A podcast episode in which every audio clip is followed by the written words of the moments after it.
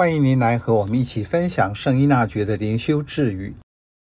七月二十七日，毛病出现，原意克服；日久延宕生惰，变难克胜。您如何看待自己的毛病、软弱或是小罪呢？您会采取时时勤拂拭，勿使惹尘埃。或是再回头，一百年生。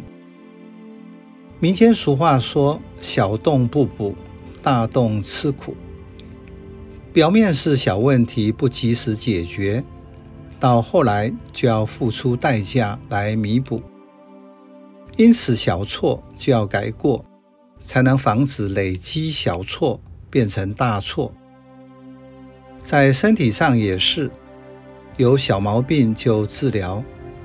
当变成慢性病的时候，就麻烦了。在更大的事上，大意失荆州，不也是最好的例证吗？所谓星星之火可以燎原，一发现就要立刻扑灭。面对可能让我失去永生的毛病，我该有的态度是什么？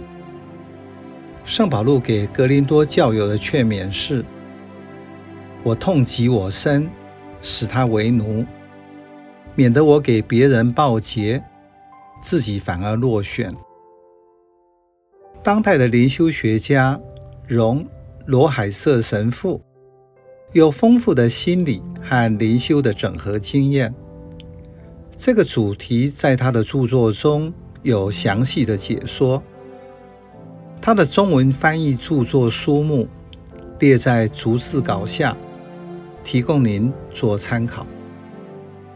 他用减重说明人不喜欢有缺点的自己，却很难达成目标。这些缺点包括软弱、毛病及某些成瘾的习惯等，造成个人内心及行为的不自由。我们能改掉这些已经根深蒂固的坏习惯吗？圣依纳爵今天点出了是否能够改变的关键，在于毛病出现时，原本可能比较容易克服，但日久天长成了习惯，就会比较无法克服。